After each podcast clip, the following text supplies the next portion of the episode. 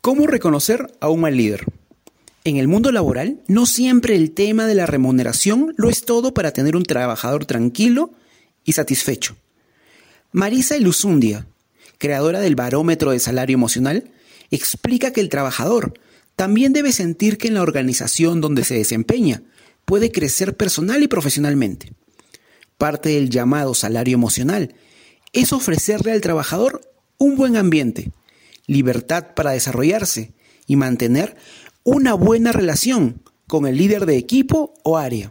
Sin embargo, muchas veces al encontrarnos con un mal líder, nuestro salario emocional se va reduciendo a la par de nuestras ganas de seguir perteneciendo a la empresa. Muchas veces, un mal líder puede esconderse detrás de una bonita sonrisa o un aparente buen trato, pero son los detalles que lo pondrán al descubierto. Un informe de la revista Forbes reúne algunas de las actitudes a las que debemos prestar atención para identificar a un mal líder. ¿Qué acciones debo tomar si me encuentro frente a uno?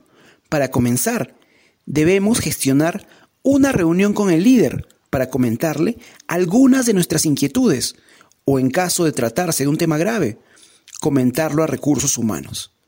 Veamos algunas características de un mal líder. Por ejemplo, le tiene miedo al cambio. Vivimos en un mundo en constante cambio e innovación. Tenerle miedo al cambio puede ser algo normal, pero los líderes que no están preparados o dispuestos a afrontar los cambios que se requieren se quedarán atrás, pues evitarán que sus equipos crezcan a la par que el mercado y el mundo lo requieren. No toma decisiones. Una de las tareas fundamentales de un líder es la toma de decisiones que permitan el óptimo desarrollo de la empresa y de sus equipos. Además, los líderes deben responder ante la consecuencia de esta toma de decisiones. Titubear a la hora de tomar decisiones refleja falta de autoconfianza en el líder. Falta de empatía. Saber conectar y entender los problemas o dificultades de los trabajadores es una de las características fundamentales de los buenos líderes. La falta de empatía puede resultar una relación complicada entre el líder y su equipo. A ello hay que agregarle falta de equilibrio.